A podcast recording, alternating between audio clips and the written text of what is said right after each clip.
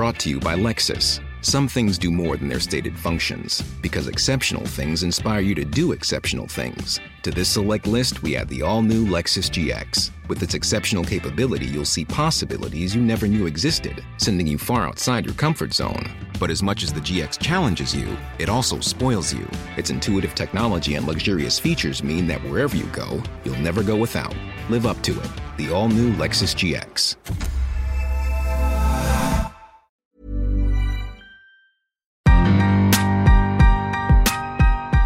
Dans les affaires de bébés que l'on soupçonne d'avoir été secouées, les premières heures sont déterminantes.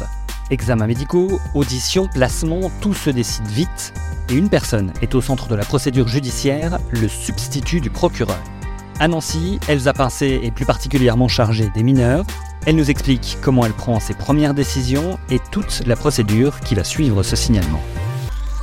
Comment est-ce que je dois vous appeler? Est-ce qu'on dit euh, Madame la substitut du procureur? C'est comme ça le, titre euh, officiel? Alors euh, non, on, dit toujours pour quelqu'un qui fait partie du parquet, Madame ou Monsieur le procureur, quand on est à l'extérieur du parquet. Au fur et à mesure de notre carrière, on monte dans une chaîne hiérarchique au sein d'un parquet. Donc dans un parquet, vous allez toujours avoir le procureur et éventuellement sous ses instructions, il peut y avoir des procureurs adjoints, des vice-procureurs ou des substituts. Donc substitut, ça veut juste dire que je suis euh, parquetière en tout début de carrière. Donc euh, dans les 7-8 premières années d'exercice, je serai substitut. Sachant que par contre, on est ce qu'on appelle indivisible, contrairement à nos collègues du siège, c'est-à-dire qu'on a tous les mêmes pouvoirs. J'ai les mêmes pouvoirs que mon procureur, je peux faire exactement la même chose que mon procureur, mais je le fais sous l'autorité hiérarchique de mon procureur, des procureurs adjoints, des vice-procureurs. euh, Donc euh, c'est juste une question de, de grade, mais en termes de pouvoir, ça ne change rien. Je peux faire exactement la même chose que tous mes collègues, et d'ailleurs je peux le faire à la place de mes collègues, et mes collègues peuvent le faire euh, à ma place également. À Nancy, combien de substituts du procureur est-ce qu'il y a? Et est-ce qu'ils sont tous euh, spécialisés dans un domaine ou euh, chacun peut faire un peu tout euh? Alors à Nancy, vous êtes dans une juridiction de groupe intermédiaire, on est un groupe 2. Donc euh, ça correspond à nous un parquet de 18 euh, parquetiers. Donc vous avez un procureur, trois procureurs adjoints, nous avons deux vice-procureurs et le reste c'est des substituts, donc il y a une dizaine de substituts euh, à peu près. Sachant que euh, on a chacun des spécialités différentes, donc euh, il y a des magistrats qui sont en charge de l'action publique, donc qui sont en gros dans un système de permanence où on répond au téléphone, on dirige les enquêtes au quotidien. Et il y a des magistrats qui sont plutôt euh, dans des cabinets de suivi. Donc on a tous des cabinets avec des dossiers qu'on suit, mais il y en a qui sont plus dans des contentieux, on va dire, avec euh, des dossiers qui prennent du temps, qu'il faut suivre, qui nécessitent de lire beaucoup de choses, de faire des enquêtes au long cours. Donc on n'a pas exactement le même métier.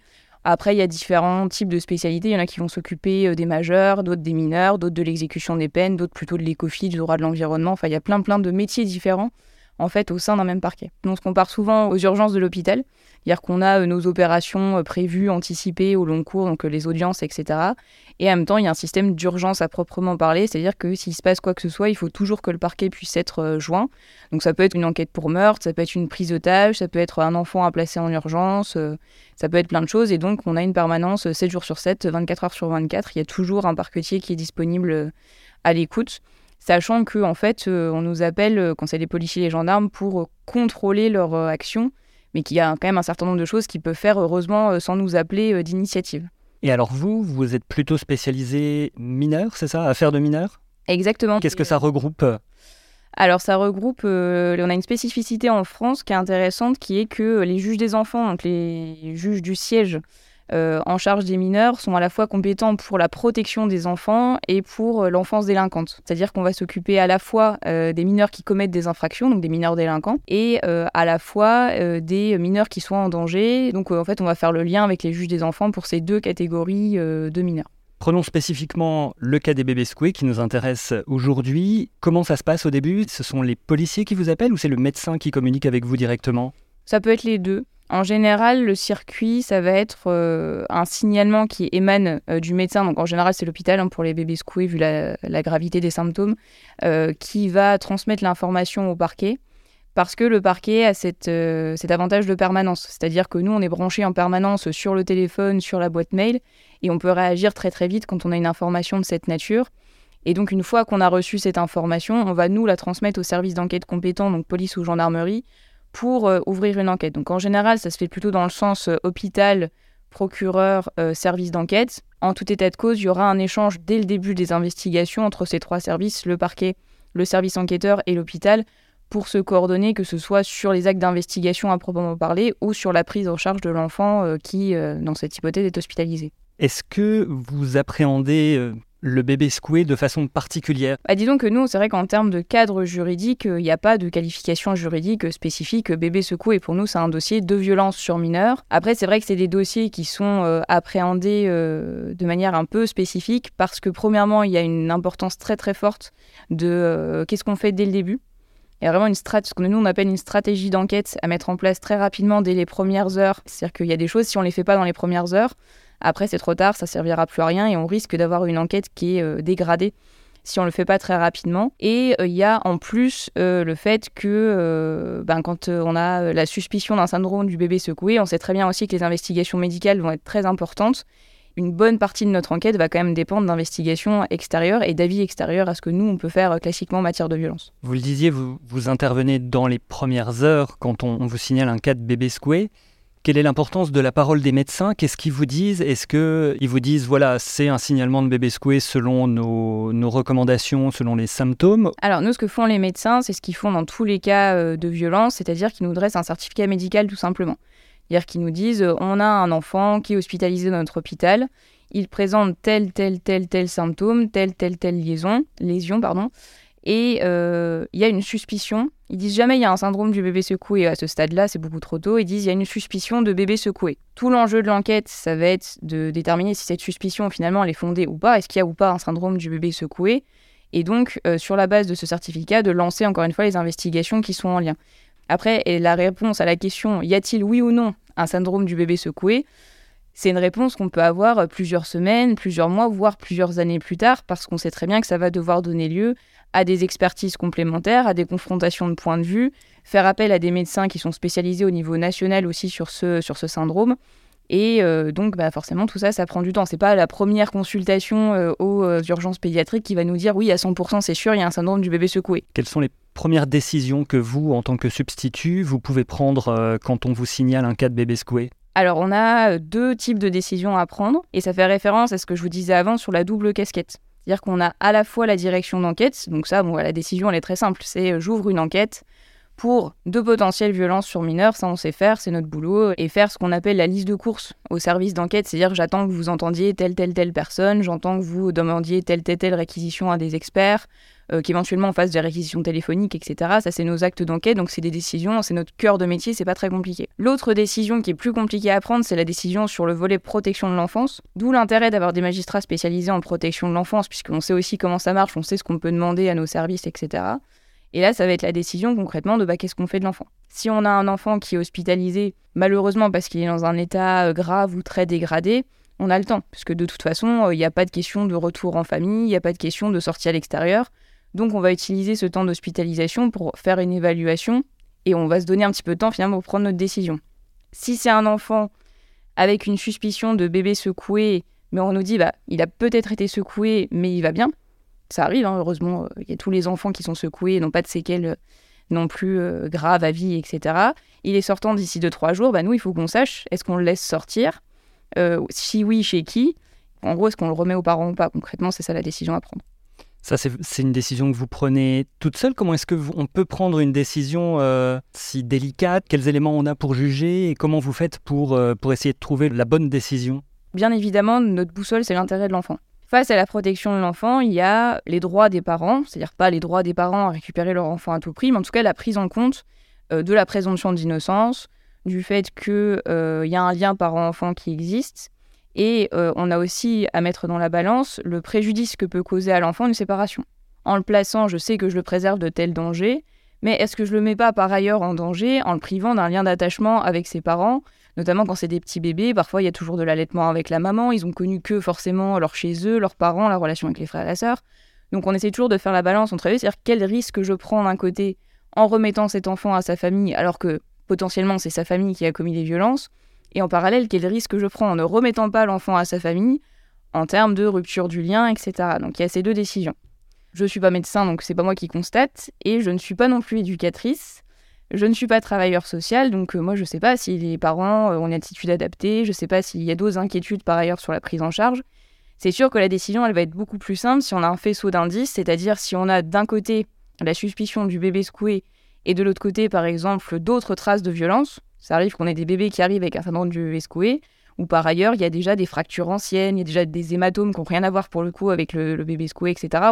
On, se dit, bon, manifestement, il y a un contexte de maltraitance, donc la question du placement, elle est vite, euh, vite cadrée. C'est vrai que quand on a euh, une famille qui, par ailleurs, a jamais fait parler d'elle, qui a un comportement plutôt adapté, c'est-à-dire qu'il n'est pas, pas dans la fuite euh, des médecins, qui n'est pas dans la fuite des personnels d'évaluation, euh, en général, ce qu'on va faire, c'est qu'on va s'appuyer justement sur les personnes qu'on a nous sur le terrain, c'est-à-dire qu'on va demander une évaluation en urgence.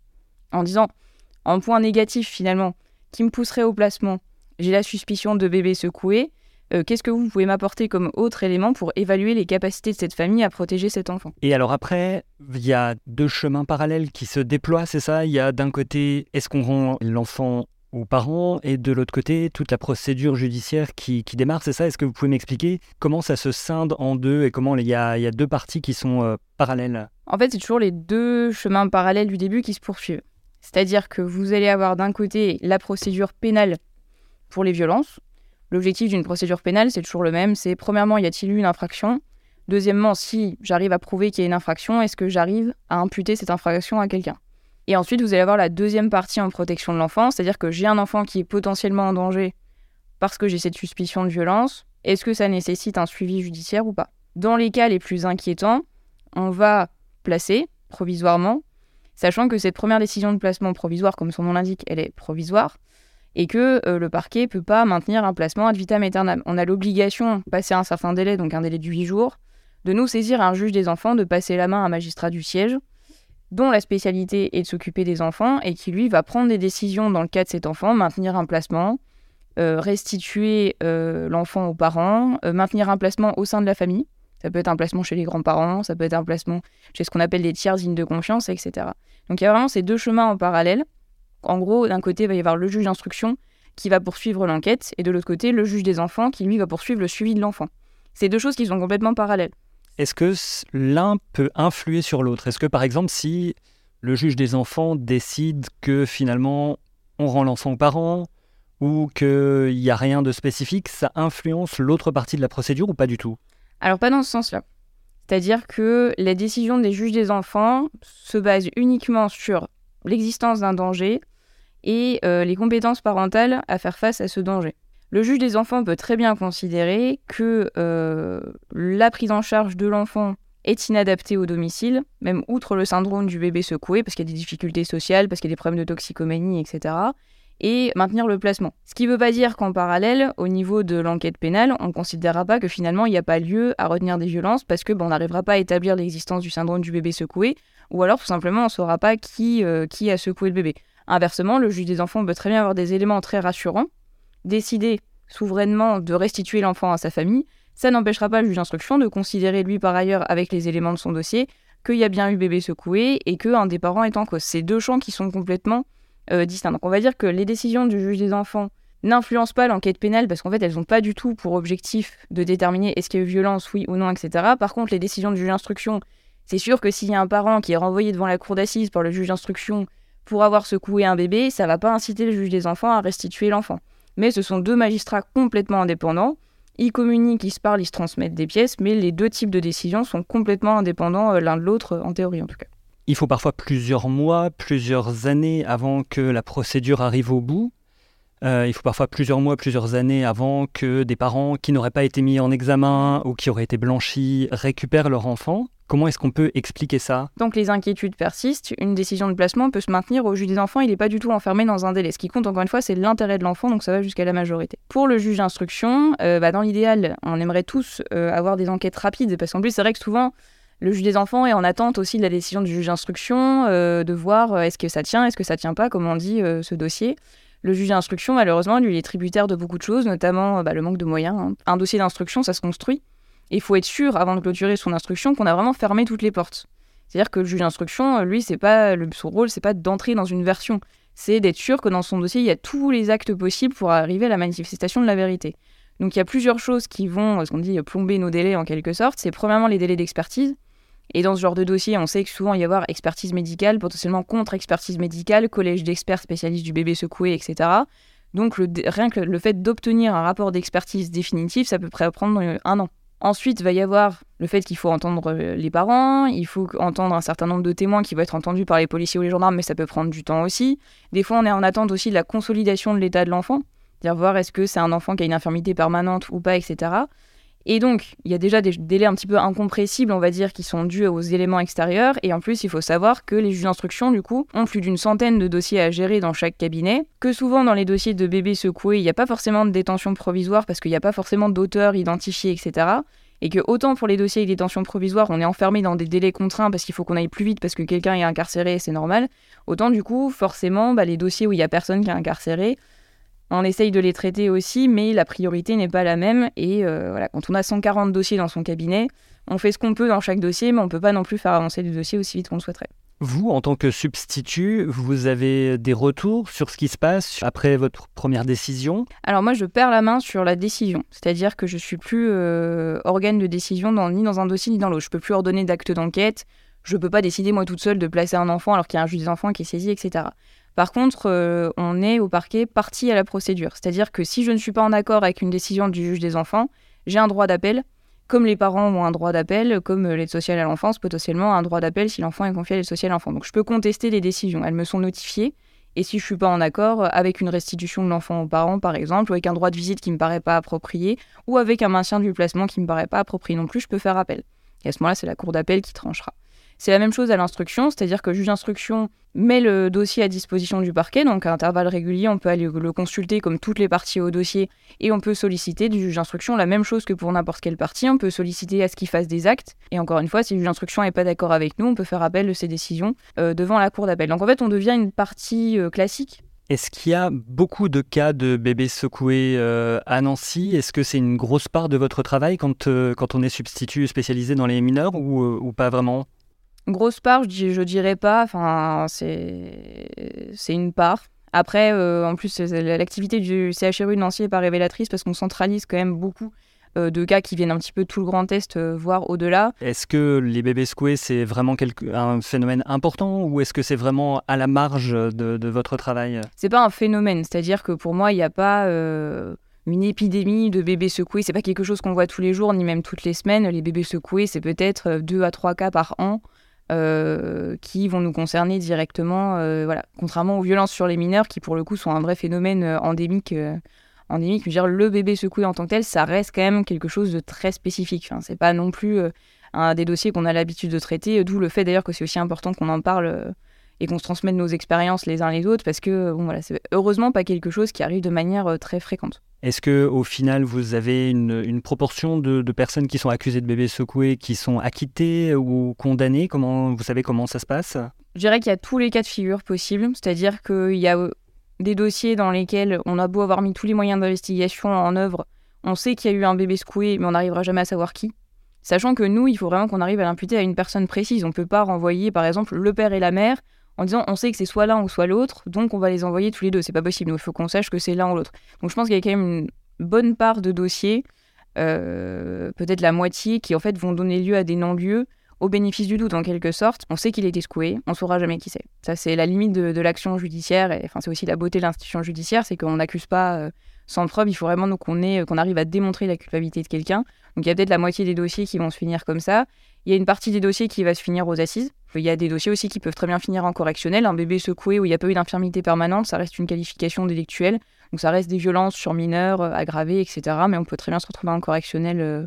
Il me semble qu'on a eu euh, un cas d'acquittement dans les dernières années à la cour d'assises pour un syndrome du bébé secoué. Après, c'est le même aléa, je vais dire que dans la plupart des dossiers qu'on voit aux assises, il y a un taux d'acquittement qui existe. Mais c'est quand même relativement rare. En général, quand on renvoie aux assises, c'est qu'il y a quand même le parquet qui est passé par là, le juge d'instruction qui est passé par là, la chambre de l'instruction qui est passée par là. Donc c'est que le dossier est quand même suffisamment solide normalement pour mener à la condamnation euh, de la personne. Vous disiez, euh, on ne remet pas en cause le fait que le bébé ait été secoué. Ça veut dire que on ne remet pas en cause la parole du médecin. Quelles sont les condamnations possibles quand on est euh, reconnu coupable d'avoir secoué son bébé? J'imagine qu'il y a toute une palette selon les, selon les, les, conséquences Alors, si c'est euh, des violences simples en correctionnel, donc ça va être, euh, admettons par exemple, par miracle, l'enfant n'a aucune incapacité totale de travail, ça va être une peine d'emprisonnement de 3 ans. Parce qu'en général, c'est des bébés, enfin, bébés secoués par définition, donc euh, violence sur mineur de 15 ans, c'est 3 ans encourus en correctionnel. Et ça peut aller, si ce sont des violences qui ont entraîné la mort de l'enfant, ça peut même être un, meurtre, hein, parce que si jamais on a un syndrome du bébé secoué qui a été fait volontairement dans l'intention de tuer l'enfant, on peut aller jusqu'à la perpétuité aux assises. J'ai une dernière question et vous, euh, vous avez un petit peu répondu avant. Il y a un professeur euh, qui m'a dit récemment, ce n'est pas parce qu'il y a eu un non-lieu que les personnes sont innocentes. Qu'est-ce que vous en pensez? C'est tout à fait juste. En fait, euh, comme je vous l'ai dit, nous, on fonctionne sur le principe de la présomption d'innocence. C'est un principe fondamental du droit pénal français, c'est un principe dont on est très fier et à juste titre, qui, en gros, le principe, c'est de dire on fait tout pour ne jamais condamner un innocent, donc si on a le moindre doute, on ne condamne pas, on ne renvoie pas. La conséquence, c'est que non-lieu, ça ne veut pas dire ça n'a pas existé. Non-lieu, ça veut dire nous n'avons pas réuni les éléments qui permettent d'affirmer avec suffisamment de certitude que telle personne a commis tel acte.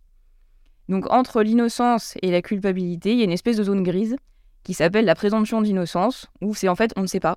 Donc je ne peux pas dire à 100% que cette personne est innocente, je ne peux pas dire avec une certitude suffisante que cette personne est coupable, donc je suis dans la zone grise et là j'accepte finalement euh, ma position d'institution judiciaire qui est bah, nous ne savons pas, nous n'aurons jamais de vérité judiciaire dans tel dossier. Et donc on ne sait pas si c'est innocent, si c'est coupable, c'est la zone intermédiaire. Et le reste, finalement, bah, ça appartient un petit peu à d'autres types de vérités euh, que chacun garde pour soi. Merci à Elsa Pincet, substitut du procureur au tribunal de Nancy. Je vous invite à lire notre dossier complet sur notre site internet. Les liens sont dans la description du podcast.